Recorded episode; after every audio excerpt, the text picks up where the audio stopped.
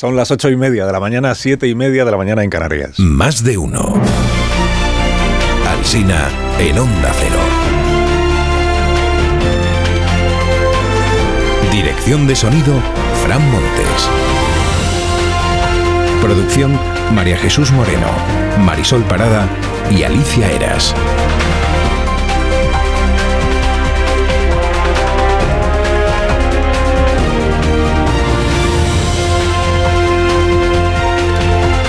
Estamos hasta las 12 y 20 minutos de esta mañana. Aquí estamos en más de uno en Onda Cero. Aquí estamos nerviosos perdidos ya, porque es que mañana es el día que vienen los Reyes Magos. Entonces ya que ya es difícil mantener la, compostura.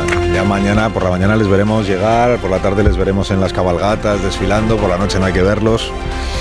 Y el domingo, uy, el domingo, el viernes por la mañana, a ver qué pasa a ver qué nos han traído. Estaremos aquí el viernes por la mañana, como es tradición en el Día de Reyes, para eh, compartir con, los oyentes más pequeñajos del, programa lo que les hayan traído los Reyes Magos. Bueno, de momento vamos a lo de hoy. Vamos a lo de cómo está empezando el día. Es un día, por cierto, de obituarios, porque se ha muerto Nicolás Redondo en todos los Nicolás Redondo padre, Nicolás Redondo Urbieta, en todos los perfiles se destacan hoy dos hechos de su trayectoria, la huelga general del año 88 y que pudo haber sido secretario general del Partido Socialista, es decir, se destacan los tiempos de su alianza con Felipe González y los tiempos de su ruptura con Felipe. Se habla menos, pero también fue muy relevante su trayectoria, de la unidad de acción con comisiones obreras, la unidad de acción sindical con Marcelino Camacho y después con Antonio Gutiérrez, que ahí sigue la unidad de acción entre los dos principales sindicatos de nuestro país. Dice hoy el perfil del Independiente, dice sobre, sobre Nicolás Redondo, perdón, dice el Juan del PSOE clandestino, porque era su nombre en la clandestinidad, el Juan del PSOE clandestino que tuvo un flechazo con Isidoro y luego le montó tres huelgas. Isidoro era el nombre en la clandestinidad de Felipe González. 95 años tenía Nicolás Redondo. 20 años tenía Elena Huelva, padecía un sarcoma de Ewing y era influencer. Casi un millón de seguidores tenía en Instagram y en TikTok. Y hoy todos los diarios recogen también la noticia de su fallecimiento. Sobre TikTok, por cierto, esta noticia que he leído en El País dice, cuatro veinteañeras lideran la información en esta red. Llevan la cuenta Actuality, que tiene 5 millones de seguidores en TikTok. Ninguna de las cuatro ha estudiado periodismo. Ellas dicen que los vídeos que hacen, que nunca duran más de un minuto, son para traducir lo que cuentan lo que contamos los medios de comunicación tradicionales, para que, para que se entienda lo que contamos los medios tradicionales. Ninguna de las cuatro estudió periodismo. Dice la crónica de este periódico, dice, no utilizan un tono informativo en sus vídeos, hablan normal. vaya, no utilizan tono informativo, hablan normal. O sea que el, tono informativo pues es lo, lo anormal. Bueno, ignoro si hay vídeo de TikTok eh, de estas eh, cuatro no periodistas sobre fijos discontinuos, pero este sería un tema para hacer un vídeo de un minuto explicando cuál es el debate. Debate abierto sobre cómo se mide el paro en nuestro país y los enfoques que hoy traen los distintos periódicos. Le leo algunos. Mire, el país dice, el mercado laboral muestra síntomas de fatiga, pero cierra un 2022 positivo. Los catastrofistas no han acertado. El mundo, la radiografía laboral es borrosa. La bajada del paro queda descafeinada por la contabilidad creativa de los fijos discontinuos. El español dice una reforma laboral con demasiado maquillaje. En el ABC, buen año para el empleo con final preocupante. A lo de los fijos discontinuos lo llama directamente el ABC temporalidad encubierta. Y la razón lo que hace es sumar ya directamente los fijos discontinuos, los que están inactivos, a los parados y titula, dice, el paro real supera los 3.300.000 personas, aunque el dato oficial diga que son 2.800.000 y pico mil. En expansión hay un análisis de Daniel Rodríguez Asensio que dice, los datos económicos matan el relato triunfalista de Pedro Sánchez, España no tiene nada que celebrar. En el confidencial discrepa Javier Gorrín con un enfoque bastante distinto a estos que les he trasladado. Dice Javier, la reforma laboral ha hecho más estable el empleo en España y era imposible que no ocurriera así porque hasta entonces, hasta que, entró en vigor la reforma, se abusaba de los contratos temporales no para empleos estacionales, sino para todos los empleos y en todos los sectores. Pone el dato en contexto, Javier Gorrín dice, el número de fijos discontinuos es verdad que se ha duplicado en comparación con el año anterior, pero venía de números muy bajos, por eso puede parecer que son más en realidad, aunque se haya multiplicado por dos, sigue estando por debajo de un millón. Por cada cuatro contratos que han dejado de ser temporales, solo uno es fijo discontinuo. Los otros tres son fijos fijos, digamos. Más de economía. Juan Lobato, que es el aspirante socialista a la presidencia de la Comunidad de Madrid, promete bajar el IRPF a todos los contribuyentes que no superen los 100.000 euros de renta anual, que son casi todos. los contribuyentes. Por su interés voy a repetir esta noticia. El candidato socialista promete una bajada generalizada del IRPF. Es la apertura del diario El Español y dice la información. Lobato se muestra tranquilo ante esta discrepancia con el gobierno central. Su argumento es que Madrid tiene su propia realidad económica. Acabáramos, ¿no? Acabáramos. El hecho diferencial madrileño, ¿qué pensará María Jesús Montero? la ministra de Hacienda. La razón persevera en su apertura benedictina. El título de esta mañana es Un funeral propio de un papa en activo para Benedicto XVI. En activo siendo difunto puede sonar contradictorio, pero se entiende lo que está diciendo el periódico, ¿no? Que le harán un funeral como si hubiera sido papa en plenitud y no papa retirado. Dentro la información eh, dice que será un, funeral como si hubiera estado en activo, pero con matices. Matices mañana eh, veremos cómo se desarrolla. Viñeta de Ricardo hoy en el diario El Mundo. Mire, la justicia, con sus ojos vendados, escribe a los Reyes Magos. Queridos Reyes, este año quiero una freidora de aire, porque estoy cansada de pediros todos los años que renovéis los vocales del CGPJ y no me hacéis ni puñetero caso. Pobre Reyes Magos, digo también, ¿qué, culpa tendrán ellos? Hasta la fiesta rave o rave de La Peza en Granada van llegando reporteros nuevos a cubrir la información debido a su interés. Le pregunta uno de ellos a una asistente a la fiesta de nombre Estefaní. Dice, ¿cómo se enteró de dónde se celebraba? Y dice ella, magia. Y apunta otra asistente, dice, no hacemos nada que moleste. Esta sí tiene nombre, se llama Paquita la Ravera. Bueno, tiene nombre o, o, dice que es su... No, Paquita la, la, Ravera no es apellido, es como que, que asiste a la fiesta Rave. Bueno, sigamos conociendo gente. Eh, Kevin McCarthy es un señor perfectamente desconocido en España, pero que ha despertado un enorme interés en algunos diarios. Es diputado por California en el Congreso de los Estados Unidos. Aspira a ser presidente de la Cámara. Ayer palmó en la votación, en las votaciones, porque ha habido ya unas cuantas y destacan las crónicas que esto no había sucedido desde hace 100 años en la Cámara de Representantes y que en 1855 eh, se necesitaron 133 rondas de votación para elegir a una Michelle Batet, o sea, un presidente o presidenta de la Cámara de Representantes. En España esto le llamaríamos inmediatamente bloqueo en la elección. Bloqueo en la y Pedro Sánchez intentaría cambiar las reglas de elección para deshacer el bloqueo. En España seguramente lo que más nos descoloca de esta historia de los congresistas de Estados Unidos es que cada uno vota lo que quiere. Que desatienden lo que les dicen que tienen que votar. No hay disciplina de voto. ¿Cómo es posible? Y por eso se bloquean las votaciones. Letra pequeña sobre esta historia. Donald Trump pidió a todos sus seguidores, congresistas, seguidores trumpistas, que votaran a este McCarthy. Pero ellos no le han hecho caso. Los trumpistas no han hecho caso a Trump. Han votado a un tal Jim Jordan, y el tal Jim Jordan resulta que él sí votó a Kevin McCarthy. Yo por el interés de la política estadounidense les amplío la información. Y un par de cosas más. Hoy Manuel Javois se pone en la piel de un Vargas Llosa que recién terminado el manuscrito de su nueva novela se lo envía con todo el cariño a Isabel Preisler con ánimo conciliador y, se pasa ahí unas horas diciendo unos días, diciendo a ver si lo lee, a ver qué le parecerá, qué le parecerá, y recibe como respuesta una carta de Isabel Preisler que es la ruptura definitiva de la pareja. Una carta que podría decir hasta aquí hemos llegado, Mario. Esta narración que me has enviado no hay por dónde cogerla. La sintaxis es de locos, no vuelvas por aquí. Tamara está espantada. Y por cierto, Tamara Falco, que retoma su relación con Íñigo Onieva. Ni media broma sobre este tema. Lo lleva en portada El Mundo. Le dedica una página el diario El País. Él dice, Íñigo, que ha cambiado. Ella dice que lo perdona. Acudieron los dos a la misa del gallo por separado. Se sentaron separados, pero acabarán juntos de nuevo. Lo que el gallo ha unido, que no lo separe el hombre.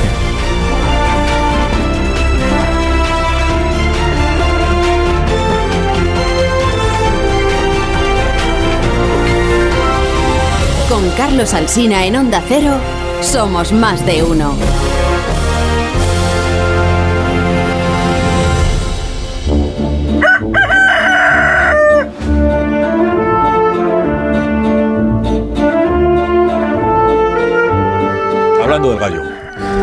Cada mañana a esta hora, llega el gallo a la torre. Buenos días, Rafa. Mira que bien enlazado, como, tienes el guion ahí bien enhebrado, exactamente.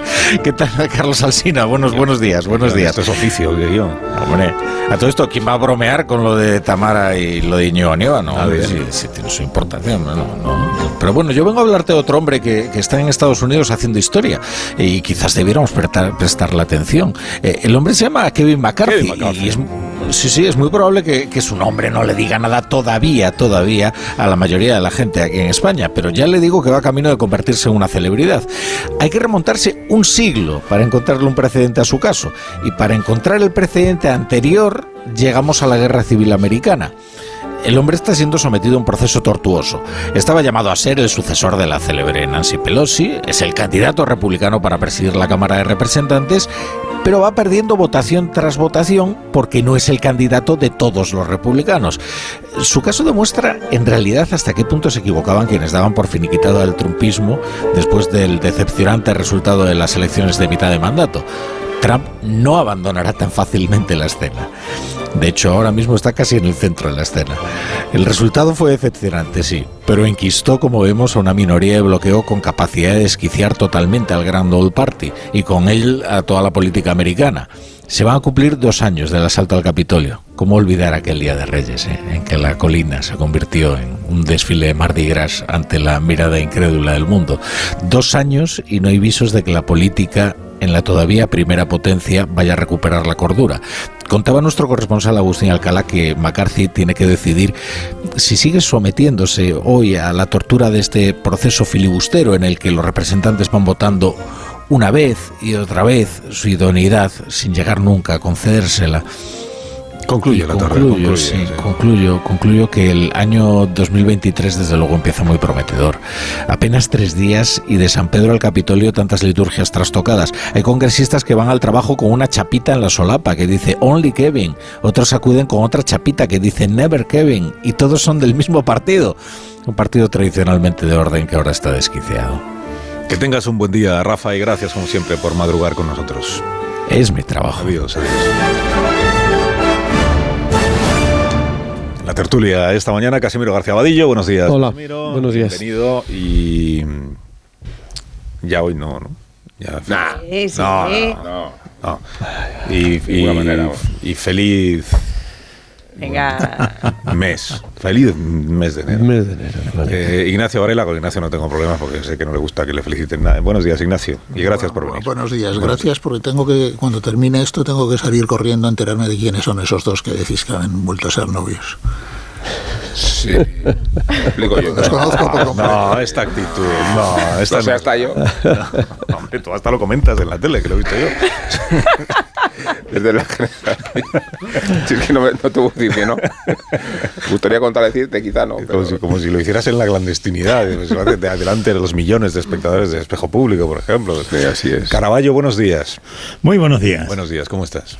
Muy bien. Feliz. eh, No, no, tú dijiste hasta el miércoles, pero bueno, no dijiste si el, el miércoles entraba o no por eso entraba. estoy yo mismo Pero- dudando de mi propio criterio. ¿sabes? Pero cuando te he oído esta mañana diciendo que, que ya se está acabando el mes de enero, he entendido que ya no hay que decirlo.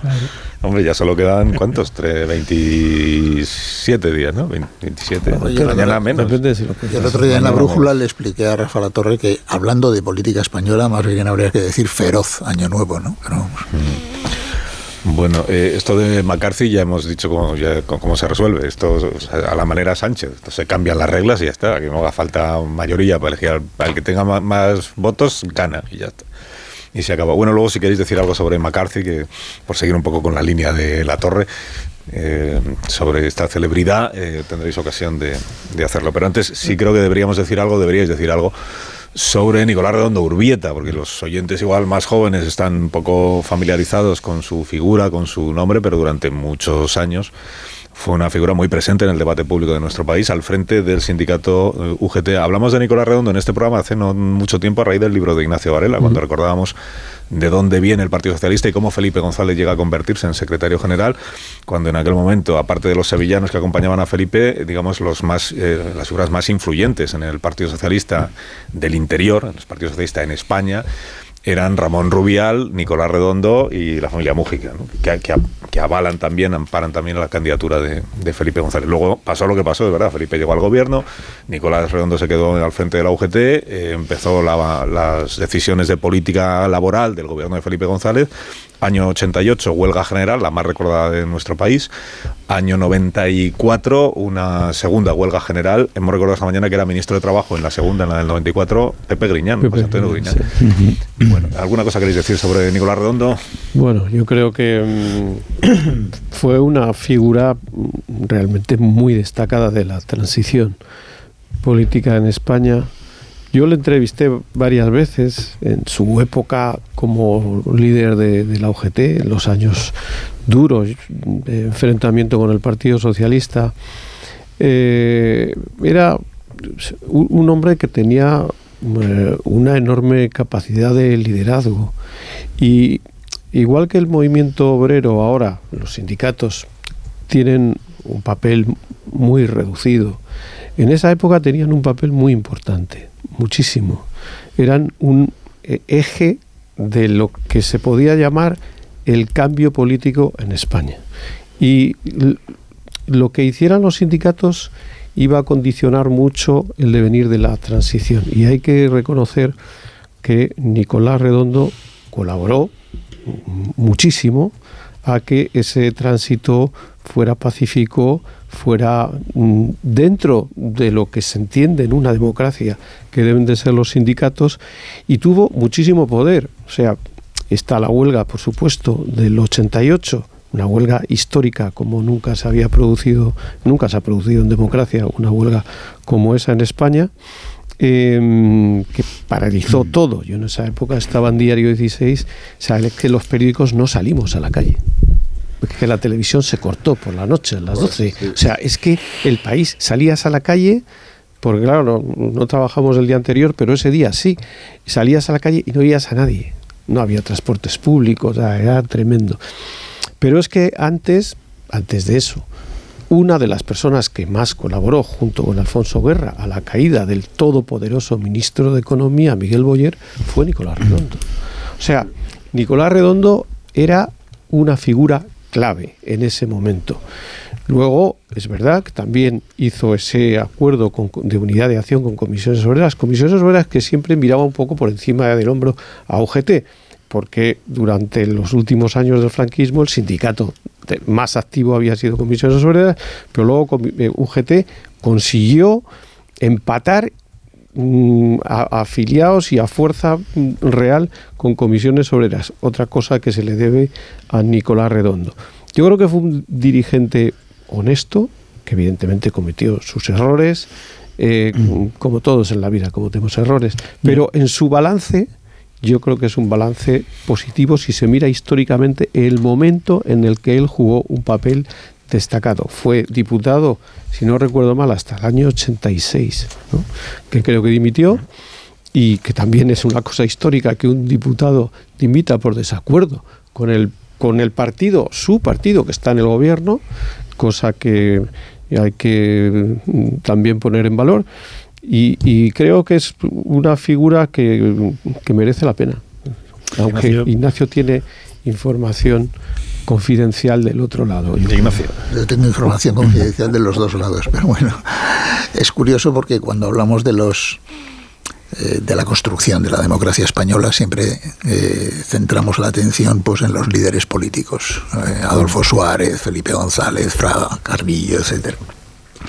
Y yo creo que no menos importancia tuvieron los líderes sindicales como Nicolás Redondo y Marcelino Camacho fundamentalmente. ¿no? Eh, yo creo que es un personaje central en la historia de la democracia, desde luego en la historia del, del socialismo se le puede considerar un cofundador del PSOE, refundado, reconstruido, renovado, como lo queréis llamar, al menos en cinco aspectos que me limito a enumerar. Primero, la propia refundación del PSOE. Hubo unos años en donde prácticamente solo existía en Vizcaya y Nicolás Redondo en la naval eh, era el líder de aquel núcleo. Segundo, sin él Felipe González no habría sido elegido secretario general del PSOE, porque el que estaba destinado a serlo fue él. Tercero, la reconstrucción del sindicalismo socialista frente a la hegemonía de comisiones obreras, es decir, todo indicaba que en España habría un régimen de unidad sindical con comisiones obreras como organización hegemónica y él mantuvo una, por cierto, igual que Felipe González no habría sido líder del PSOE sin Nicolás Redondo, la UGT jamás habría llegado a ser lo que fue sin el compromiso explícito y el respaldo de Felipe González, que necesitaba un sindicato socialista para completar la fuerza del PSOE. Fue el iniciador de los grandes acuerdos confederales en la época abril, el Estatuto de los Trabajadores, por ejemplo, eh, pues es obra de, un acuerdo de eh, UGT fundamentalmente con el eh, gobierno de UCD y luego su papel durante el gobierno socialista, que fue un proceso de desencuentros sucesivos que terminaron en la quiebra definitiva de aquello que llamaban la familia socialista y que a partir de ese momento pues ya se pues, se eh, eh, tomaron caminos caminos separados y, se formó esto de la unidad de acción de los sindicatos. El modelo social español, el modelo de interlocución social que tenemos ahora, esto de los eh, pactos sociales y tal, esto se gesta en la época en la que Nicolás Redondo era secretario general de la UGT. O sea, finalmente se puede decir que los tres personajes más importantes en la génesis del, Partido Socialista que gobernó durante 13 años fue el, el triángulo formado por Felipe González, Alfonso Guerra y Nicolás Redondo. Esa es toda su dimensión. Déjame que salude a un destacado representante de la actual familia socialista, es el presidente de la Comunidad Valenciana, de la Generalitat Valenciana, Chimo Puig. El señor Puig, buenos días. Hola, muy buenos días y feliz año. Gracias. Igualmente, ¿ves? Chimo sí felicita el año el 3 de, o el 4 de enero, ¿no? Como es pronto aún, aún estamos a tiempo, ¿no? Hay gente en este programa que dice que ya a partir del día 2 hay que dejar de decir. No, a partir del día 1. bueno, estábamos hablando ahora de Nicolás Redondo, figura muy relevante en la historia del, decimos del UGT, pero también del Partido Socialista, que han ido de la mano durante pues, pues buena parte de, su historia, desde luego en su historia reciente. Si, el presidente de la Comunidad Valenciana quiere decir algo sí, bueno, sobre Nicolás Redondo, pues yo le invito a que lo haga. Pues sí, la verdad, muchas gracias. Yo creo que sin duda Nicolás Redondo es una referencia, como se decía ahora, de lo que fue el nuevo Partido Socialista, nacido de los finales del franquismo y en la transición y desde luego le debemos todos los españoles, no solo los socialistas, su aportación enorme en esa transición y también en la valorización de un sindicalismo pactista, un sindicalismo reformista, un sindicalismo que es capaz y fue capaz de generar grandes reivindicaciones globales, pero que al mismo tiempo siempre estuvo en el espacio del acuerdo. Y esa trayectoria de la Unión General de Trabajadores ha continuado y aún hoy es muy importante y es muy decisivo, en, sobre todo, yo lo he vivido muy de cerca, en algunas grandes industrias automovilísticas. Por tanto, es cierto todas las valoraciones que se han hecho, creo que sinceramente el papel del sindicalismo y de la Unión General de Trabajadores no ha sido suficientemente valorado y tampoco el del propio Nicolás Redondo, también con su visión socialdemócrata eh, desde una raíz profundamente eh, digamos, democrática. Mm. Bueno, he convocado al presidente de la Comunidad Valenciana y él ha atendido la, invitación eh, porque tengo interés en que nos explique en qué punto se encuentra este en qué punto se encuentra este desencuentro por desencuentro, choque o no sé cómo llamarlo, el, usted me dirá ahora cómo lo llama usted, con el gobierno central, con el Ministerio de Transición Ecológica por el asunto del trasvase Tajo Segura. Hemos escuchado como usted ayer anuncia que ha pedido al Consejo de Estado poder personarse en el gobierno valenciano para presentar alegaciones. Para que los oyentes lo entiendan, si me equivoco en algo, Chimo, pues me corrige. Pero hay un, hay un documento que en teoría es fruto de un acuerdo previo en una reunión de las distintas administraciones del Consejo Nacional del Agua respecto de el trasvase Tajo Segura que incluía el compromiso de que antes de 2025 se pudiera revisar la situación, el caudal ecológico, el agua que se trasvasa, etcétera. En el documento que ha llegado al Consejo de Estado, no sé si usted tiene la seguridad o al menos la sospecha de que esa salvaguarda de posible revisión antes del 2025 no aparece y es por lo que usted entiende que lo que se ha enviado al Consejo de Estado no se corresponde con lo que estaba pactado.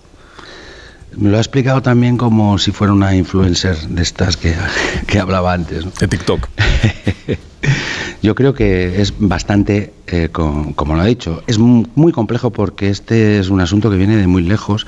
Saben que ha habido históricamente una confrontación eh, territorial respecto a, a, la utilización de las aguas del trasvase Tajo Segura. Mm, desde mi posición y la posición de la Generalitat siempre en estos últimos años ha sido huir del enfrentamiento. Las guerras siempre producen lágrimas y no producen ningún beneficio. El barro que generan no es nunca positivo que había que buscar desde el diálogo un acuerdo y creo que ese acuerdo se consiguió con, eh, en esta reforma de los planes ideológicos, se, se consiguió en el Consejo del Agua con una disposición adicional novena en la que se hablaba de que el año 25 se mm, actualizaría el estado de la situación para tomar decisiones respecto al caudal, que es de lo que se trata. El caudal ecológico, que nadie pone en duda que debe existir, lo que nosotros pensamos eh, es que tiene que hacerse todo este proceso desde la nacionalidad y al mismo tiempo incorporando nuevas medidas que hagan posible el desarrollo de la agricultura mediterránea, que es una agricultura fundamental en la creación de empleo y fundamental también para nuestra soberanía alimentaria. Y, usted tiene la seguridad de que en el documento que ha llegado al Consejo de Estado esto no, esto del 2025 no aparece. Sí, se ha cambiado uh, sustancialmente y nosotros desde luego pensamos que lo que se acordó en el Consejo Nacional del Agua tiene que mantenerse. Y en cualquier caso, si no se debe mantener, porque hay alguna cuestión que el Gobierno ahora quiere, quiere cambiar, pues debería ser sustanciarse en el propio Consejo Nacional del Agua y intentar llegar a un acuerdo. Eh, la, la idea es que el Tajo tiene que estar en plenas facultades. Es un río que, que desde luego está sometido a, muchas tensiones y por tanto nadie está más interesado que el Tajo esté bien que todas las, las comunidades receptoras y por tanto no se tiene que plantear como un enfrentamiento territorial. Tenemos también que, ver cómo el agua depurada de Madrid ayuda de una manera decisiva a esa revitalización del Tajo y debemos también ser conscientes de que el conjunto de recursos hídricos deben facilitar agua para siempre y no solo el agua del Tajo. Está la desalinización, está la reutilización, la regeneración, que se está haciendo un enorme esfuerzo por parte de las distintas comunidades receptoras y también, desde luego, con un precio ajustado del agua desalada, que ese es el otro motivo en estos momentos de una eh, cierta controversia, porque es obvio que el agua a un euro 35, que es lo que a, partir de ahora tienen que pagar los regantes, no es razonable, no es posible, no es aceptable. Y para eso se tiene que volver a la situación anterior en la que el precio está eh, limitado a 0,35, 0,45, que es un, precio que ya se puede, eh, para los eh, agricultores, puede ser aceptable. Lo que pasa es que el Ministerio de Transición Ecológica ayer, ah, después de que usted hiciera este anuncio, hizo una declaración o un comunicado, no sé, pero el, Ministerio lo que dice es que lo que se ha enviado al Consejo de Estado es exactamente lo que se acordó en el Consejo Nacional del Agua. O sea, que usted dice que el, gobierno está incumpliendo lo que se acordó, pero el gobierno lo que está diciendo es que usted no que no se ciña la verdad, por decirlo de una manera educada o elegante. bueno, es que mm, es bastante indiscutible. Todo se puede demostrar. Yo no quiero, ya digo, no, es que mm, vamos a ver si si la disposición novena se mantiene en los términos que se aprobó el Consejo Nacional del Agua, no hay ningún problema. Es más, si nosotros estamos dispuestos a hablar y a, mejorar, si se quiere, pero desde el diálogo y desde el acuerdo y no desde la imposición. Y en cualquier caso, nosotros lo vamos a defender en el, en el Consejo de Estado esa posición. Porque usted tiene interlocución directa con la vicepresidenta Rivera. Sí, por supuesto. ¿Y han hablado, de, sí, este claro. Sí, sí, sí, por supuesto. Mire, y, ella le dice lo mismo que nos dice el Ministerio de Transición Ecológica, que no se ha cambiado nada. Bueno, ella sabe perfectamente lo que pasó y lo que pasó en ese consejo es que había una propuesta por parte del Ministerio que nosotros aceptamos y que, de hecho, eso provocó que nos abstuviéramos en una primera votación respecto a incluso a un caudal ecológico con el que no estábamos eh, inicialmente de acuerdo y, después votamos a favor en, esta, en la inclusión de esta disposición novena. Ahora se ha producido un cambio y es obvio que se ha producido. Por tanto, Ahí es donde está el motivo de discrepancia. Pero ya digo, si es que nuestra posición no es, no es eh, cerrada en absoluto, se puede discutir todo porque de lo que se trata es de conseguir agua para siempre para los regantes. A mí más que eh, el, camino, lo que me, me, importa es la meta. Y en ese sentido, eh, que sepamos que los regantes tienen garantizado agua para siempre para poder desarrollar una labor que por otra parte es ecológicamente fundamental. La cantidad de CO2 que se captura a la atmósfera por los eh, árboles que existen en toda la cuenca mediterránea, en todo lo que es la zona del Alicante, de Murcia, de Almería, es, fundamental. Y, y ya, ya digo, tiene desde luego un valor en términos de empleo muy importante, un valor en términos ecológicos también fundamental y por tanto creemos que se debe ajustar y debe haber un reequilibrio en esta situación. ¿Y si no rectifica el gobierno, qué pasa? Bueno, nosotros, nosotros somos gente de orden y vamos a- al Consejo de Estado y vamos a plantear nuestras posiciones. Los regantes, bueno, tienen eh, su vía propia y se van a manifestar, van a hacer otro tipo de acciones, pero nosotros, luego, estamos en el marco de la negociación porque queremos llegar a un acuerdo. Hay una manifestación convocada para pues, la semana que viene o la siguiente. En Madrid, regantes de la Comunidad Valenciana y también de, de regantes de la, de la región de Murcia. Eh, ya, ya que estoy hablando con Chimo Puig, aprovecho para preguntarle si las elecciones autonómicas mm, en la Comunidad Valenciana van a ser en mayo. Sí, sí. si no cambia ninguna circunstancia, sí.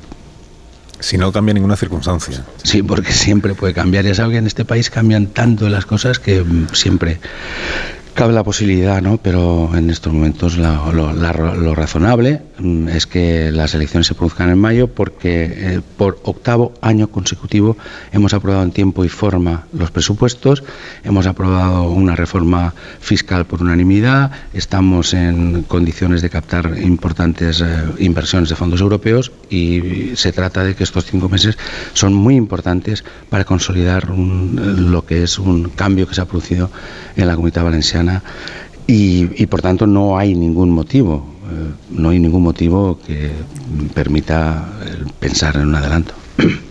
¿El efecto Pedro Sánchez en estas elecciones autonómicas suma o resta? Mire, eh, primero que vamos a ver qué, qué pasa en estos cinco meses aún, ¿no? Pero yo creo que el, el ciudadano es suficientemente maduro para entender cada vez lo que vota y en qué condiciones lo vota. Yo creo que la acción del Gobierno de España en términos generales es una acción extraordinariamente positiva y así se ha visto en datos de empleo fundamentalmente, se ha visto en datos de apoyo a las familias. Creo que la política social del gobierno es indiscutible que ha servido para eh, atravesar mejor las crisis que hemos venido sufriendo tan dramáticamente. Por tanto, mm, claro que esa acción del gobierno suma.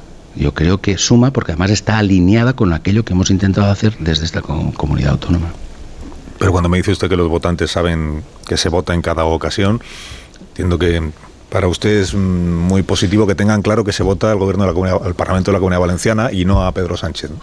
Bueno, lo que yo creo es que por respeto democrático en cada elección hay que votar lo que corresponda y no se, no se tiene que plantear plebiscitos de ningún tipo. Ahora bien, yo, yo, mm, por decirlo con claridad, yo no tengo ningún problema en absoluto eh, de la presencia de Pedro Sánchez de eh, aquí, sino todo lo contrario. Me gustaría que estuviera más y que estuviera incluso mm, sabiendo más lo que pasa en muchas ocasiones para poder tomar mejores decisiones para la comunidad valenciana. Eso es así. Yo mm, de verdad que creo que, que lo que tampoco no se puede es engañar a la gente. Yo soy miembro del Partido Socialista. Evidentemente, para mí lo más importante es la comunidad valenciana como presidente, y yo soy presidente de todos los valencianos, hayan votado a quien hayan votado, y hay que mantener la autonomía de criterio, pero al mismo tiempo sabiendo claro que, que yo pertenezco a una organización y tengo una, una relación de, de complicidad y de, y de apoyo a lo que es un proyecto político. ¿Y, usted cree que sus votantes, los de usted de la Comunidad Valenciana, comparten la política del presidente Sánchez respecto del independentismo, por ejemplo? Es difícil eh, en muchas ocasiones que políticas de este tipo, eh, que tienen una carga identitaria, se puedan entender eh, o se puedan comprender con facilidad, porque, porque tienen que ver, ya digo, con una parte que es muy emocional y que a veces pues generan juliganismo. Y en ese sentido, yo creo que el- si vemos la realidad de Cataluña y la relación con España hace unos años y ahora ha cambiado sustancialmente. Y a los resultados me remito. En estos momentos incluso en los barómetros que hace la propia Generalitat de Cataluña el independentismo ha bajado. O sea ha sido positivas las políticas que el gobierno de España ha ido implementando. Porque mire y, y en eso yo lo he defendido en todo momento. Mm, creo que que no hay eh, no hay que obcecarse con medidas eh, de carácter dogmático, hay que tener claro que para generar unidad y cohesión nos tenemos que entender cómo somos. Y la vía es el diálogo, no hay vía alternativa. no hay vía alternativa al diálogo y por tanto, en ese sentido, mm, bueno, creo que hay medidas que pueden ser discutibles, por supuesto, pero que el objetivo de esa política es un objetivo acertado, que es la de generar puentes, la de generar cohesión, la de generar una nueva comprensión mutua, creo que es bastante bastante eh, indiscutible. Pero ¿por qué modificar las penas del delito de malversación mm, beneficia, por ejemplo, la relación entre Cataluña y el resto de España? Bueno, es que una medida cogida de una en una, pues probablemente no tiene, no tiene mucho sentido. ¿no? Lo que hay, hay que ver es el planteamiento global. es un planteamiento global en el que la vía eh, eh, emprendida de simplemente de confrontación, pues no, no lleva a ningún sitio. Yo creo que es compatible el Estado de Derecho, por supuesto, con la defensa del diálogo. Y yo creo que ese es el camino. Eh, que se haya rebajado las penas de una parte, una, un tipo de malversación, que es la malversación cuando el político de turno no se lucra personalmente, usted lo comparte. Esa, esa, reforma del Código Penal en concreto, que está diseñada en concreto para un grupo de políticos, pero bueno, ¿usted comparte esa reforma? Mire, yo creo que las reformas del Código Penal siempre tienen que ser, a ser posible, tienen que ser muy meditadas y no tienen que tener eh, al finalmente consecuencias negativas para lo que es eh, el gran objetivo, que es acabar con la corrupción y que castigar adecuadamente la corrupción. Eh, yo no soy jurista y no sé el, resultado final que, puede obtener esta, reforma. Lo que sí que sí que he manifestado y, se, nos ha manifestado también públicamente que no va a tener ninguna implicación negativa respecto a la lucha contra la corrupción. Pero decía usted que las reformas deben hacerse Sí, a mí me gustaría que fuera. Y sí, claro. Y, en este caso lo ha habido, ese No, pero es que claro, sí, el, clima eh, y la atmósfera que se respira, en, sobre todo en los círculos eh, más, eh, eh, más cercanos al poder central, pues no, no, no, son, no es la atmósfera más razonable. tenemos, bueno, no sé cuántos años ya sin renovar el Consejo del Poder Judicial, hay hay unos elementos que, que, son evidentes de, de, confrontación, de incapacidad de llegar a acuerdos, a pactos, Mm, bueno, no, no se puede tener una visión ni equidistante, porque no es así, porque realmente aquí quien está, está eh, intentando que no se llegue a ningún acuerdo es el Partido Popular, el Consejo del Poder Judicial, pero es cierto que al final todos tenemos algún tipo de responsabilidad. ¿no? Eh, es cierto que, a mí me gustaría que hubiera un debate más sereno, sosegado en algunas cuestiones y que, desde luego, no estuviéramos en la bandería política a todas horas, en todo momento y en toda condición.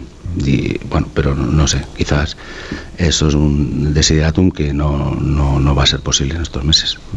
El presidente, en el, en el llamado caso Azud, la, la, Fiscalía, la jueza de instrucción, la Unidad Central Operativa de la Guardia Civil sostienen que se produjo una financiación irregular del Partido Socialista de la Comunidad Valenciana en las campañas electorales del año 2007 y 2008. Fueron elecciones generales, elecciones autonómicas y elecciones locales. Financiación irregular. ¿La hubo?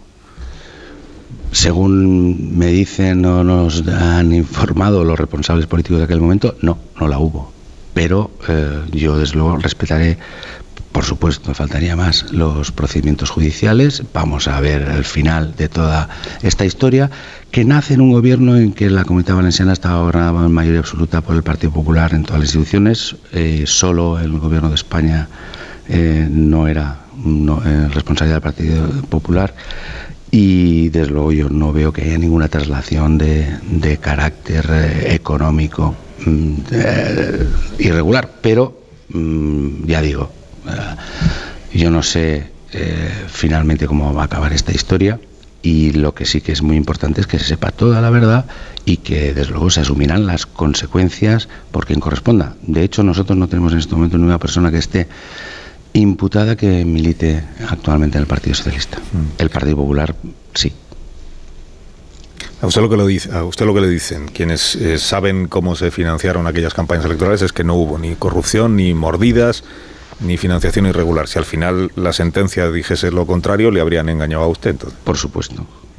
Por supuesto. Lo que dicen los responsables políticos de aquel momento es que, de acuerdo con las normas que existían en ese momento de financiación se actuó correctamente y que no hubo en ningún caso ningún tipo de actuación irregular que significara sobre todo el pago por eh, algún tipo de acción em, de eh, alguna inversión o algún tipo de actuación de estas características. Y eso es lo que en estos momentos eh, dicen y vamos a ver, vamos, yo confío en el, como siempre, ¿no? en la justicia y, y finalmente, bueno, pues una vez dictamine, se actuará en consecuencia. ¿Quiere que esto le puede penalizar a usted en las, en las elecciones autonómicas o no? No debería, ¿no? Mire, nosotros desde el año 15 hemos dado una vuelta absolutamente al calcetín de lo que significaba la Comunidad Valenciana, del paradigma de la corrupción hemos pasado a, incluso en todos los organismos internacionales, eh, a tener una posición de calidad democrática por encima de la media de las regiones europeas, porque hemos planteado desde la Agencia Antifraude, el Consejo de Transparencia, una serie de instituciones para evitar precisamente que se puedan producir casos de corrupción. Y desde el año 15, desde luego, no se han producido.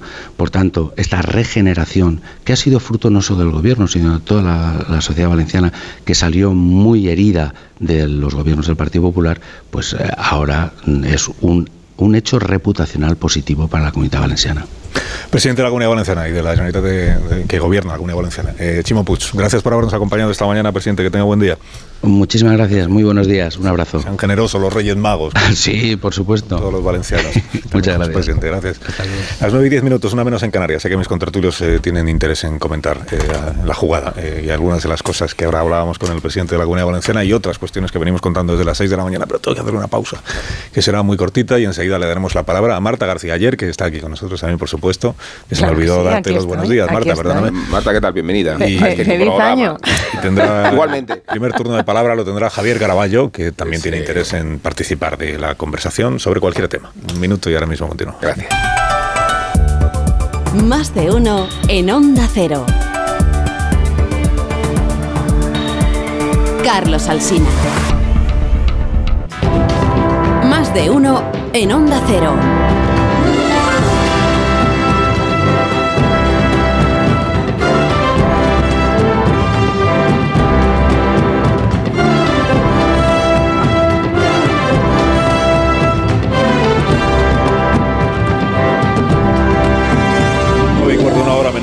Las Islas Canarias con Javier Caraballo, Marta García Ayer, Casimiro García Vadillo, con Ignacio Varela, con Rubén Amón.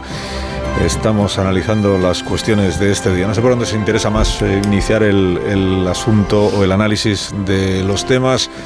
Mm, igual por el trasvase de Tajo Segura o por es verdad que por motivos distintos, pero cada presidente autonómico del Partido Socialista va marcando sus distancias con el presidente Sánchez, aunque nos acaba de decir Chivo Puig que la política social del gobierno, por supuesto, que suma en unas elecciones como las próximas y lo que usted quiera. Pero, pero, pero tenemos un frente abierto entre el presidente de la Comunidad Valenciana y el gobierno central por el asunto del trasvase, el asunto del agua.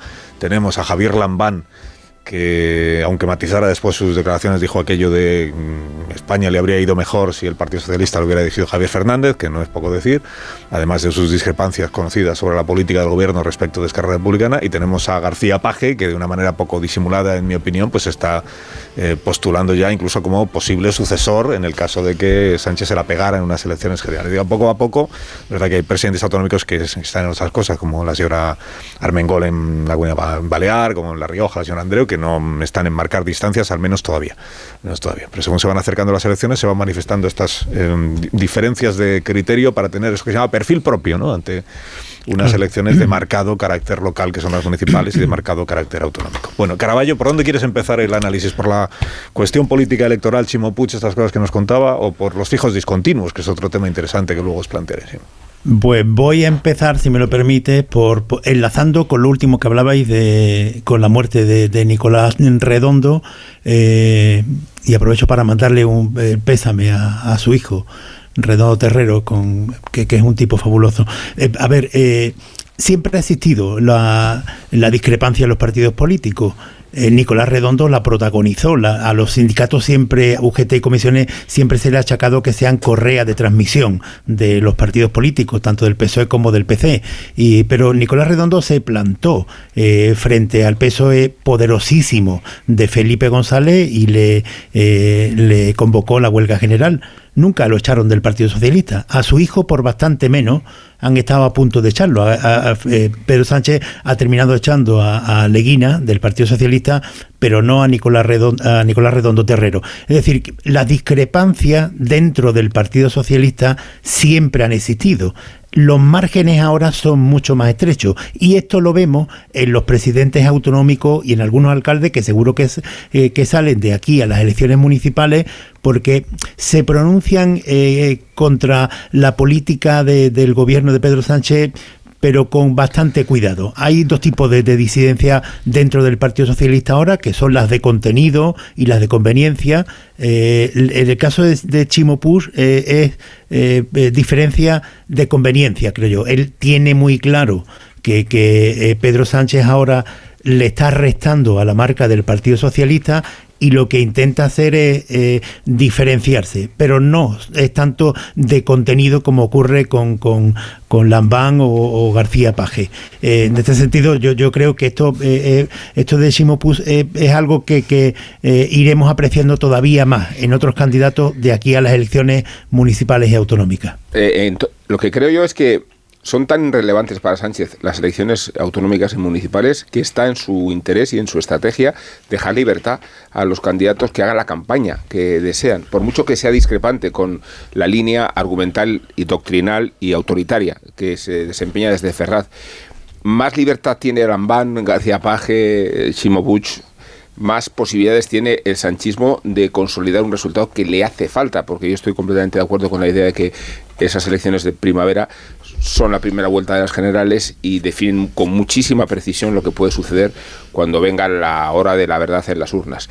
Y desde esa perspectiva, que Sánchez abuse de su autoridad eh, es un límite a la personalidad que tienen los candidatos, sobre todo aquellos donde el Partido Socialista se juega continuar en el poder. Eh, has citado los casos de Extremadura, Castilla-La Mancha, de Valencia, de, Baleares. Eh, en esas autonomías y en otros ayuntamientos, el Partido Socialista necesita que sus marcas locales se abran camino todo lo que puedan, aunque sea al precio de cuestionar el sanchismo en cuestiones que son conceptuales, estructurales y fundamentales.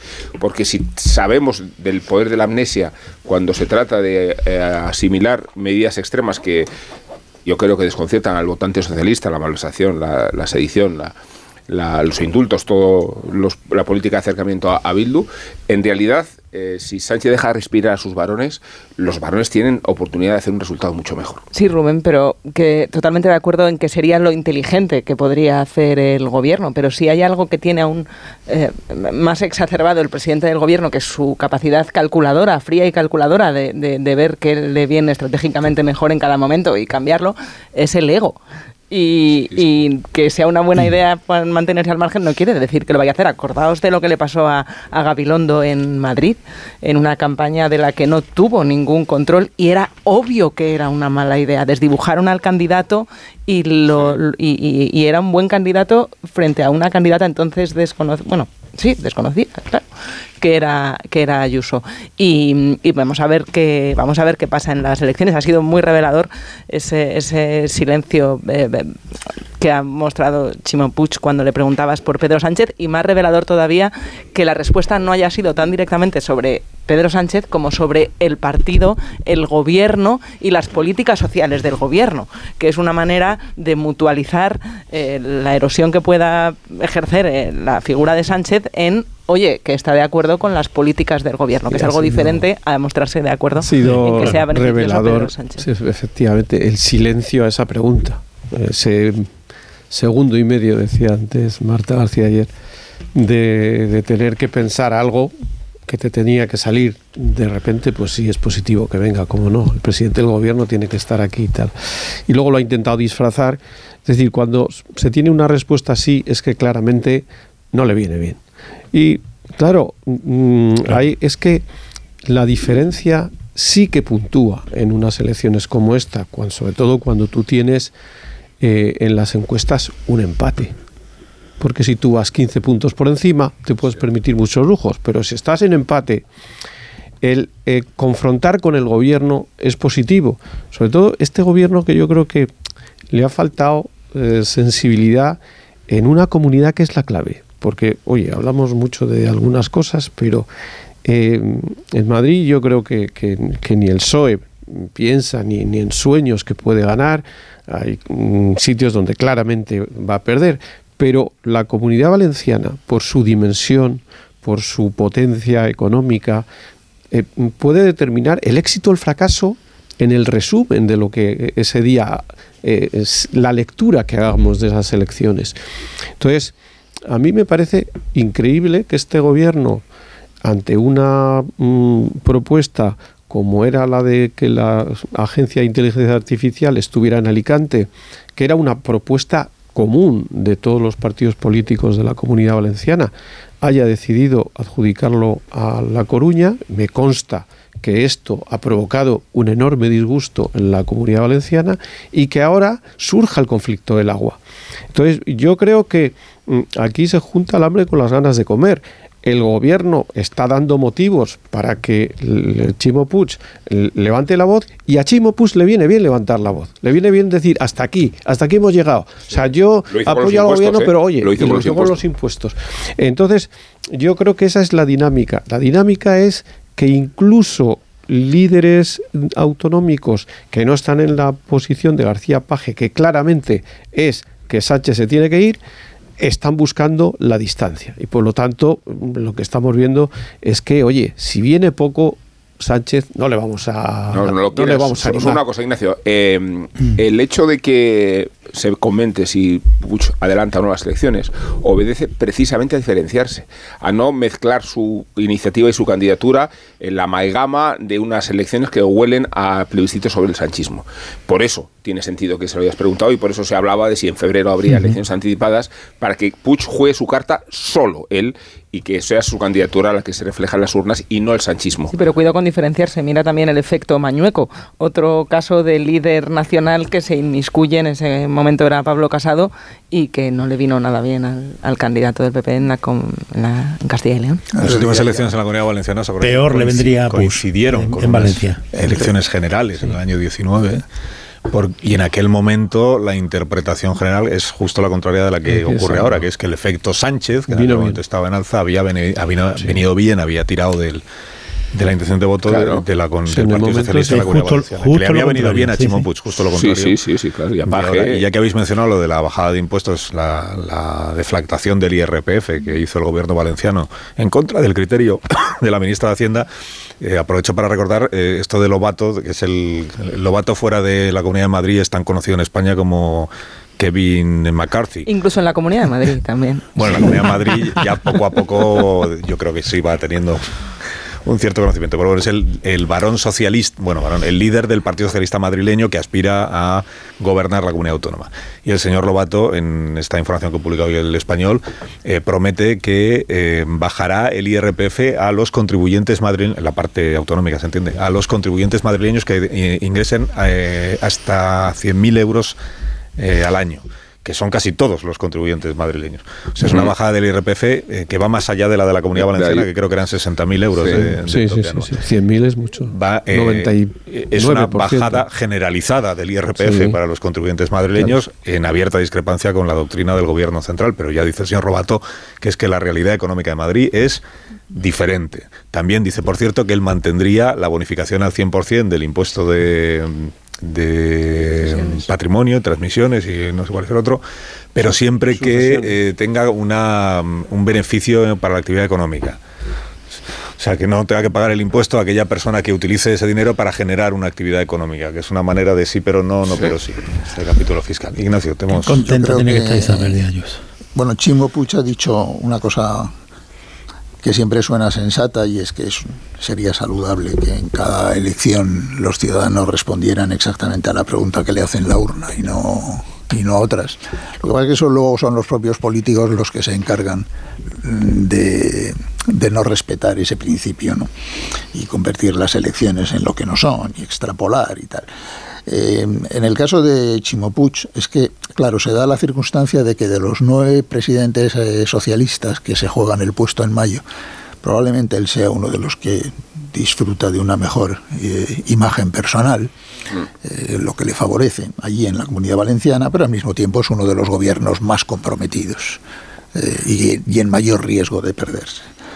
Y eso sucede por dos razones. Primero, porque bueno, se nota, se ve claramente, porque hay una clarísima discrepancia en las eh, previsiones demoscópicas para las elecciones autonómicas y para las elecciones generales. En las elecciones generales el PP va a ganar claramente en la comunidad valenciana, mientras que en las elecciones autonómicas, como decía Casimiro, pues está la cosa muy empatada. Y segundo, porque hay una gran incertidumbre en cuanto a la resistencia o la estabilidad de los únicos socios de gobierno de los que podría disponer, que es el mundo este de Compromís, Podemos, etcétera, etcétera, donde, bueno, sabemos que hay un lío. y Tal. Eh, por otra parte, lo de no adelantar, a mí me parece que tiene mucho más que ver con el hecho de que a Chimo Puig en esta ocasión, puesto que no puede coincidir ni que le interesaría tampoco con las elecciones generales, lo que sí que le interesa es coincidir con las municipales porque hay muchos alcaldes socialistas Mm. en la comunidad valenciana que tienen un tirón, por tanto sí que le interesa converger con las municipales. Eh, por lo demás, oye, esto que ha hecho Chimo Puig ahora es que es tan viejo como el mundo, es el modelo Pepe Bono de toda la vida. Es decir, el montarte una, buena, una bonita pelea con el gobierno central, especialmente si el gobierno central es de tu partido, a pocos meses de las elecciones, pues es un recurso que, como digo, Pepe Bono ha practicado durante muchos años y con buenos resultados. Y si el tema es el agua, eh, y el trasvase de Tajo Seguro, tanto en Castilla-La Mancha como en la Comunidad Valenciana, entonces es gol por toda la escuadra con toda seguridad. Por lo tanto, lo único que está haciendo es aplicando, en fin, un modelo ensayado y reiterado durante más de 20 años eh, con éxito. Curiosamente, este tipo de conflictos siempre reaparecen. eh, pocos meses antes de las elecciones. Y luego yo estoy de acuerdo con lo que decía Marta. El problema de Pedro, lo que decías tú, Rubén, es pura racionalidad política, ¿no? Bueno, pues mire usted, deje usted hacer a sus, a sus varones, que son los que le pueden salvar el culo, ¿no? En definitiva. Pero es que, dada la estructura de personalidad de Pedro Sánchez, eh, ¿Tú crees que es, capaz, que es capaz de ir a Valencia? no, yo creo, no, Pero es capaz. yo creo que la idea, la, la idea de poner su destino político en manos de unos tipos que no son él y de los que no se fía y a los que desprecia profundamente, le pone muy nervioso. Pero eh, yo os pregunto entonces, ¿qué en la personalidad de Pedro Sánchez, que ahora la conocemos, qué prevalece? ¿Qué prevalece? ¿El narcisismo o el, o el sentido oportunista de la victoria? Y yo creo que esa pugna no está tan claramente resuelta. Yo la veo clarísima. Pero yo no, es que- yo no, no, no. Yo, Yo veo yo- clarísima. no, yo veo que a Pedro Sánchez es que en su Pero- dentro del narcisismo No, está, porque- está el no ver con claridad la no, realidad. porque en su narcisismo en- está el espíritu de la victoria y la flexibilidad hasta de sí mismo. Claro, pero el narcisista cree que la hacerse. victoria depende de, de su presencia. Sí, Sí, pero sí. yo No, creo yo, yo digo que cuando uno Si se es que- juega, Si es que lo suyo es que cada día ¿Qué? prevalecerá una cosa distinta. ¿vale? Pero, Pero- todo, todo- tiene, todo tiene un límite. Es decir, ante ese. Caravaggio. eh, claro, eh, un apunto, una cosa nada más, porque antes Marta García ayer eh, comentaba el tema de Gabilondo en Madrid. Pero es que recordar que la campaña de Gabilondo en Madrid, ¿quién la hizo? Iván Redondo. Se le intervinieron. Es decir, es que era una campaña intervenida desde Moncloa. Sí, sí, sí, los mensajes te los mandaba al móvil Iván Redondo. la sobreactuación del propio Gabilondo, ¿no? Con una iracundia que no le decir, encajaba que si Pedro Sánchez pudiera hacer eso, eh, seguramente lo haría, pero no lo puede hacer. Entonces, eh, por mucho que él quiera eh, protagonizar la victoria, sea como sea, no lo va a poder hacer. El caso es que la campaña de Gabilondo empezó bien, porque empezó con aquello del soso feo, Claro, feo, serio Sí, y informal. Mal. informal. Que era una campaña a la medida del candidato, ahí sí, es. el vídeo que, le- que tuvo que hacer Gabilondo empezó así. Lo que pasa es que a mitad de campaña, porque empezó con lo de con esta Iglesias no, con esta Eh, Iglesias este- no, ese era el es, mensaje de arranque es. de la campaña. Y luego, luego- ya cambiaron de estrategia en la Moncloa y dijeron, es, que- es que tenemos que ir juntos. Y luego surgieron los proyectiles. Entonces ya fue, mm, pensemos en el día siguiente para gobernar juntos. Y dijo Pablo Iglesias, por supuesto, yo de presidente. claro, sentía comunidad autónoma. Entonces ya ahí la campaña pues eh, descarriló y el fascismo acabó ganando la... ¿Cómo era? El, Se, se trataba de frenar el fascismo, Sí. como naufragó Fascismo la campaña de la izquierda, pues entonces el fascismo, el fascismo arrasó, Eh, arrasó, sí, así. en Madrid y así está. Con muchísimo votante socialista por todos lados. No, que, que va a decir que, que, eh, Y así está Madrid. Iba a decir que de, que de forma general, es que cuando se dice esto de, de Pedro Sánchez narcisista, a mí me parece que, que Pedro Sánchez, eh, que no hay que trasladar al plano personal lo de. ¿qui- qui- ¿Quién, no es narcisista de, de líderes políticos en España? Eh, Pedro Sánchez, lo que pasa que. Que eh, Hay grados. No, hombre, Pedro- hay, hay Pedro grados, hay Sánchez- grados, eh, hay grados patológicos. eh, hay grados. Rubén, Pedro Sánchez lo que pasa es que está desbordando todos los límites imaginables Vale. para mantenerse en el poder. Sí. Y, y- y luego esto que se ha convertido ya en una especie de, de cachondeo tenebroso entre eh, las cosas que dice y al día siguiente hace la contraria, porque ya no hay ni, ningún aspecto de, de- del gobierno que haya dicho una cosa y la contraria, pero en todo, en todas las facetas. En cuanto a, a Chimo Puig, eh, eh, insisto en lo, lo de las disidencias dentro del PSOE de contenido y de conveniencia, porque lo- las preguntas que tú le has hecho al SINA, por ejemplo, eh, con, lo de Cataluña, que es lo más grave que está sucediendo ahora dentro del Partido Socialista, en la, en la gente que se siente incómoda con lo de Cataluña, eh, él dice que le parece normal y ha repetido esto que tanto me irrita como que eh, es una oportunidad para volver a comprendernos. Pero yo, pero, ¿cómo? Pues yo lo comprendo perfectamente. Esto de que tenemos que comprendernos con Cataluña, pero yo lo comprendo perfectamente. Y, y- se insiste en este mensaje que es el mismo de es que se, se- se tienen que sentir cómodos. Pero oiga, ¿cómo que cómodo? Esto yo siempre recuerdo al que fue presidente de la Junta de Andalucía y decía, si quieres sentirse cómodo, que se compren un sofá, pero que nos dejen tranquilos. en el caso de Chimo Puig, además, y del, del Partido Socialista del- de la Comunidad Valenciana, que antes se llamaba del País Valenciano, eh, es que es un partido un poco raro porque en él siempre han convivido una corriente más pancatalanista. Junto con otra claramente anticatalanista, ¿no? Y entonces pues eso le obliga a hacer eh, equilibrios complicados. Sí, pero es verdad que esto decía Chimo, pues no es que no se puede preguntar por medidas concretas. Claro, si el argumento es, eh, es, es para que se produzca una reconciliación, una concordia, un mejor entendimiento entre Cataluña y el resto de España, mm, vayamos a las medidas. Eh, abaratar la malversación, mm, porque, Claro, es- claro, porque que- supone mejorar la convivencia. Acabar con el delito de sedición eh, mejora la convivencia entre los catalanes y el resto de los españoles. ¿Por qué? No, ¿Por pero si además es y este, que- este es el salto que no son capaces de Sí, además, en el caso de las medidas que ha ido tomando Pedro Sánchez sobre el tema catalán, eh, dictado bueno, pues por eh, sus necesidades de sus alianzas políticas, es exactamente al contrario. Si las ves una a una, en fin, se pueden discutir. Lo malo es cuando las ves todas juntas. Sí. Como decía Chimo Puig. De Chimo Puig decía lo contrario. No, no es que hay que verlas todas juntas. Pues que si las ves todas juntas es mucho peor, ¿no? Porque entonces te das cuenta verdaderamente Y, y luego que hay, hay de- una de- de lo que se está- hay una verdad mm, asumida que no es cierta. O sea, se dice, pero solo hay que ver la realidad catalana. Y dice, perdón. O sea, en las últimas elecciones autonómicas en Cataluña, que ya se había producido la decisión del indulto, el independentismo superó el 50% por primera vez en la historia y tiene más diputados sumados que nunca. Es decir, si eso es la mejora, pues no sé dónde está. Además, O sea, eh, porque además se dice, no, no, pero es que las encuestas el independentismo está bajando. Ya estaba bajando. Es decir, el independentismo, a partir de lo que es, a partir de la aplicación del 155, empieza a bajar en Cataluña. Es decir, no es que haya, se haya producido una bajada espectacular del independentismo en las encuestas de la gente que quiere la independencia o que está a favor de la independencia, no, es progresiva, poco a poco, tiene algún pico de sierra, pero poco a poco esa tendencia se estaba produciendo. Y sin embargo, el independentismo tiene ahora más apoyo electoral que nunca. Entonces, ¿dónde está? Desinflamar Se dicen- significa se no dicen- solo una cosa. se- se dicen cosas contradictorias. Desinflamar es capitular. Sí, pero digo que se dicen cosas contradictorias, porque por un lado se dice, no, es que, a ver, Pedro Sánchez lo que ha querido ha sido quitarse este marrón de encima para que en la campaña electoral no vaya de Cataluña, pero al mismo tiempo dice, no, no, como nos acaba de explicar eh, Chimo Puig, esto es una cosa extraordinaria, es uno de los grandes éxitos de Pedro Sánchez, la solución del problema catalán. Bueno, si esto fuera así, lo que le interesaría sería que la campaña electoral fuera precisamente para exhibir este gran éxito histórico de haber solventado nada menos que el conflicto catalán. O sea que o, una cosa o, la otra.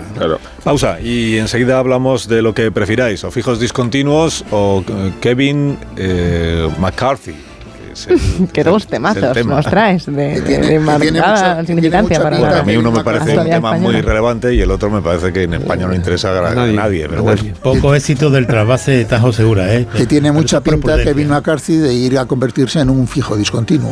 Mismo. Sí, pero antes, antes tú no has preguntado quién era McCarthy, sino quién era Tamara Falcó. Como si a McCarthy no conociera. Como si no lo supieras. Como si no lo supieras, que no sepas quién es. Os aseguro que sabía quién era McCarthy y no sabía quién No, sobre todo Tamara Falcó sé que tiene es Tamara Falcó a estas alturas de nuestra Tamara Falcó ¿Cómo vas a saber quién es McCarthy? Que no sepas quién es Onieva, te lo admito. Exacto, pero que es, lo que, es lo que iba a decir. Tamara Falcó me sonaba lejanamente de que tiene algo que ver con Isabel Presley. Lo que más me gusta de Onieva... Eh, el otro es la primera vez que oigo ese nombre ha sido esta mañana en este programa. Que me gusta mucho el de Onieva, el casco... Pero McCarthy, del que tú habías oído hasta ahora, era, es otro, que es el senador aquí. No, no, no, no, y este también. De la caza de decía que lo que más me gusta de Onieva es el casco verde fosforito con el que pasa inadvertido. Lo que más me gusta de Onieva es una frase que nunca pensé que escucharía. bueno, sí. No, el casco, ese casco que pone Onieva directamente en el casco, ¿no? para que nadie sepa quién es. Ahora mismo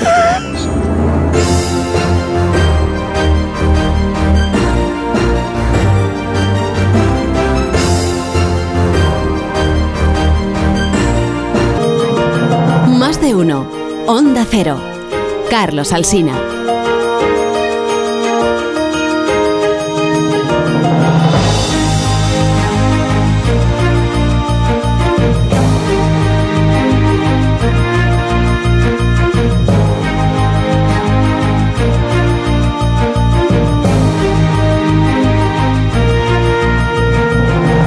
18 minutos para las 10 de la mañana, una hora menos en las Islas Canarias. Antes de que habléis de los hijos discontinuos, que entiendo que es el asunto que queréis abordar a continuación, por eh, despacharlo del amigo este eh, McCarthy, para que los oyentes digan, ¿de quién hablan? Que no es el senador McCarthy de los años 60, sino es un eh, congresista del Partido Republicano, del Partido Conservador en Estados Unidos, congresista por California, congresista desde hace mil años, que ya tuvo puestos muy relevantes en etapas anteriores de la Cámara de Representantes, que aspira a ser el, el Merichel Batet de la Cámara de Representantes de los Estados Unidos pero en el Partido Conservador. Y entonces lo que pasa es que para que para que consiga hacerlo tiene que tener votos suficientes, claro, y se ha, votado ya creo que van tres veces. No sé. En el año 1855, hemos aprendido todos en las últimas horas, se llegó a votar hasta 133 veces antes de que hubiera un presidente. Lo habitual es que salga la primera, en este caso como se, va retrasando porque va fracasando en las votaciones, pues es una situación políticamente poco usual, que en Estados Unidos tiene una enorme repercusión y relevancia. Yo creo que en España pues tiene el interés que tiene, que es que nos parece llamativo lo, que está pasando. Es una situación de bloqueo, diríamoslo así. Bueno, pues, votan y no consigue la mayoría suficiente. ¿Cómo se resolvería esta situación de bloqueo? Pues hay dos soluciones, mire, como siempre. Una, que todos los congresistas del Partido Republicano voten al tal McCarthy, que es lo que ahora mismo no está pasando, y entonces ya conseguiría la presidencia. Dos, que algunos del Partido Demócrata voten a McCarthy, porque ahora lo que está pasando es que todos votan al suyo. Los demócratas votan todos a su candidato. Los republicanos están divididos. Ayer quien más votos obtuvo fue un candidato del Partido Demócrata. Lo que no llegó a la mayoría absoluta tampoco. Y por eso no es presidente. Pero para romper los bloqueos, una manera de romper los bloqueos es esta que algunos del partido que no es el candidato, que no es del candidato, se animen a votarle para que tenga votos suficientes.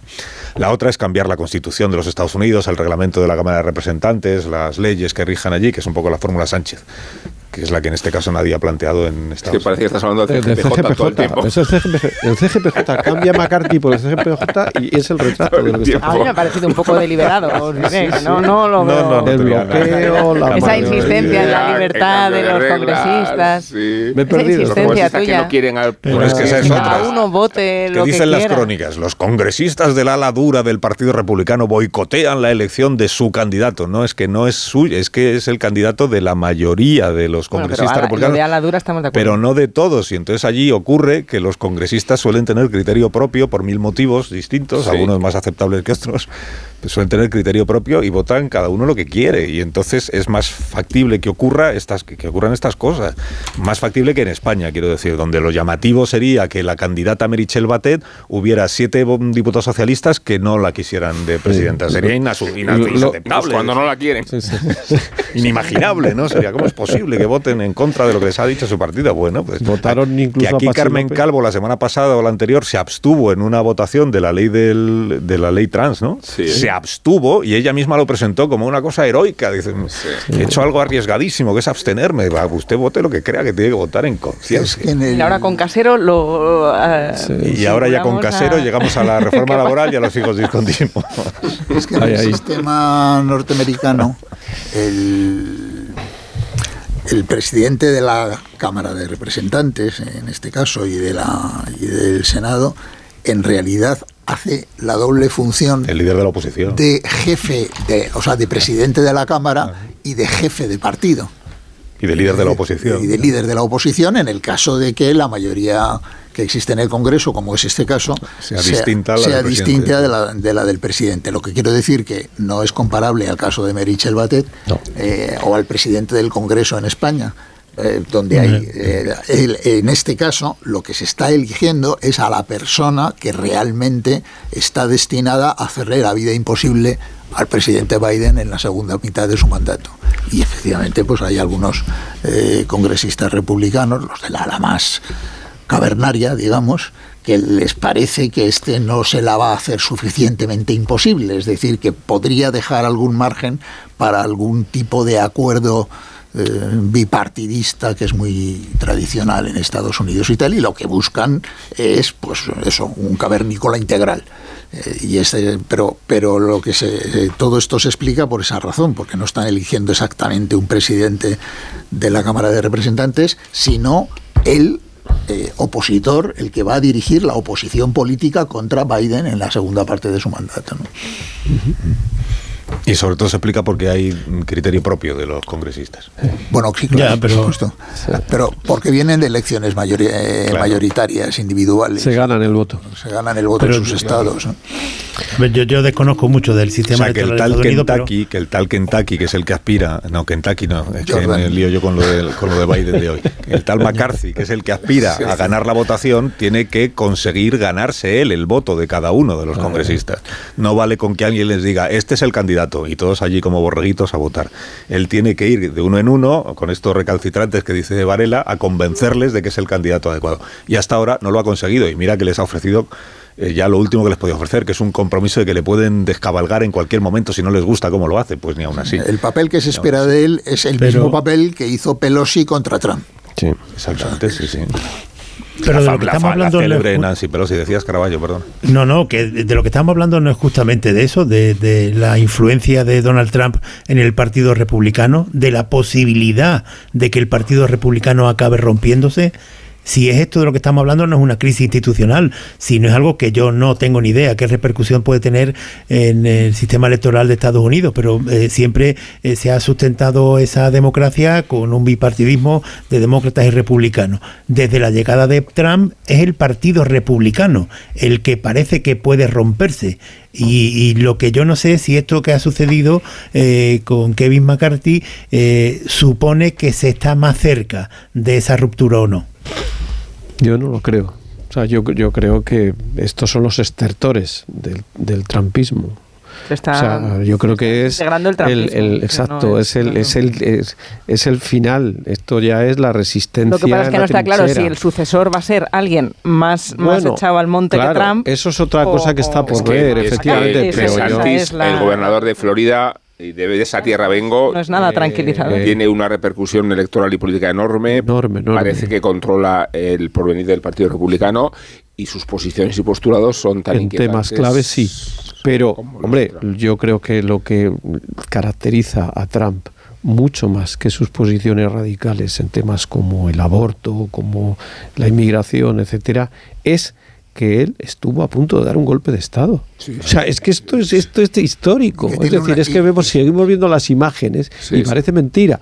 Entonces, Yo por, hoy por hoy no veo a De Santis en esa posición.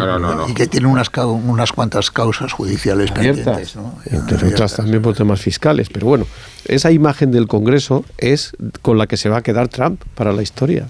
Bueno, los fijos discontinuos, entonces queréis decir alguna cosa. ¿Estáis a favor de que la estadística se modernice, se actualice, se mejore?